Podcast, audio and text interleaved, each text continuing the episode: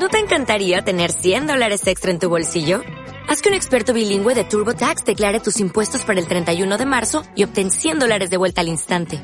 Porque no importa cuáles hayan sido tus logros del año pasado, TurboTax hace que cuenten. Obtén 100 dólares de vuelta y tus impuestos con 100% de precisión. Solo con Intuit TurboTax. Debes declarar para el 31 de marzo. Crédito solo aplicable al costo de la presentación federal con TurboTax Full Service. Oferta sujeta a cambios o cancelación en cualquier momento. Soy Ana Vallabriga y este es el informativo literario semanal. El miércoles 7 de diciembre, la escritora Annie Ernaux, de 82 años y flamante Premio Nobel de Literatura 2022, dio su discurso de aceptación del premio. La Academia Sueca ha premiado a una autora de autoficción. Entre sus obras destacan Los armarios vacíos y La mujer helada. En mayo de 2022 publicó en Francia su última obra, El hombre joven. En su discurso, Annie reivindicó la lucha feminista y la lucha de clase. Francia es el país que cuenta con más premios Nobel de literatura, con 15. Y seguimos en Francia. Marc Alisart es un filósofo y el autor del manuscrito Dark Tintin.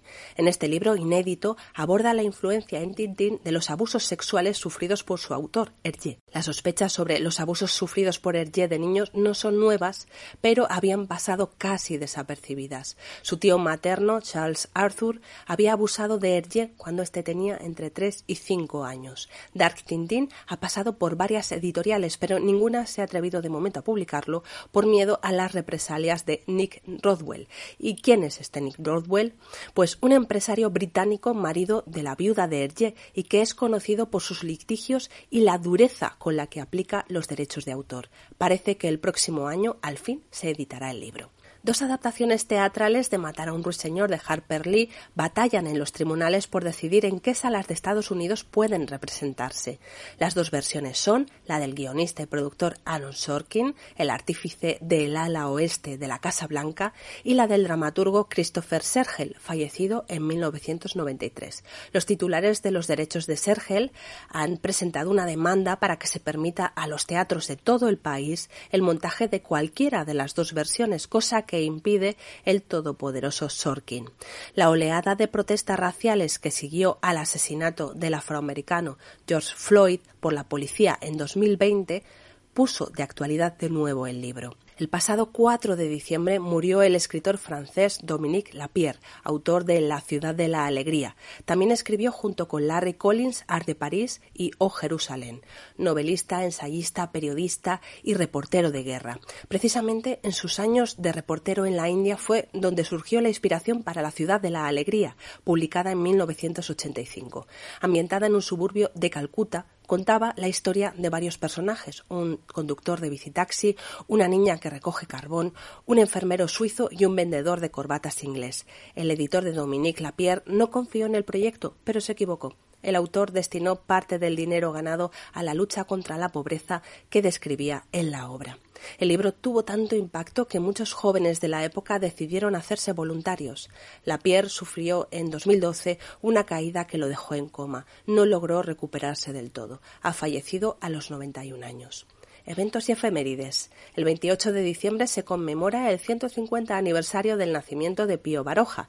El miércoles 14 de diciembre a las 7 tendrá lugar el primer acto en la RAE, titulado Pío Baroja 150 años. Contará con muchos de los académicos y la asistencia es gratuita, pero hay que reservar. También podrá seguirse a través del canal de YouTube de la RAE. Entre los lanzamientos que más me llaman la atención, revelar a Vivian Mayer.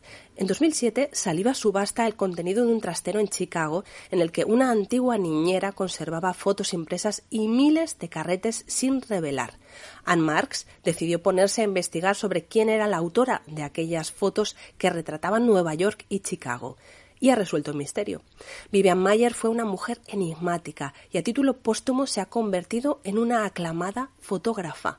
Toda su historia, parte de sus fotos y sus terribles traumas están en este libro, Revelar a Vivian Mayer, publicado por Paidós. Vamos con los rankings de los más vendidos. En ficción, Esperando al diluvio de Dolores Redondo, Lejos de Luisiana de Luz Gabás y ahora Supera mi beso de Megan Maxwell.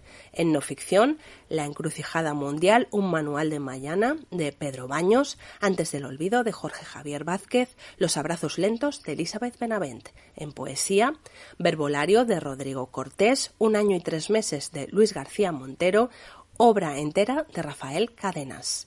Mis últimas lecturas, esta semana he leído un peculiar asesinato malayo de Samini Flint, una historia detectivesca con un inspector llamado Singh al que sus jefes se quieren quitar de en medio por tocapelotas.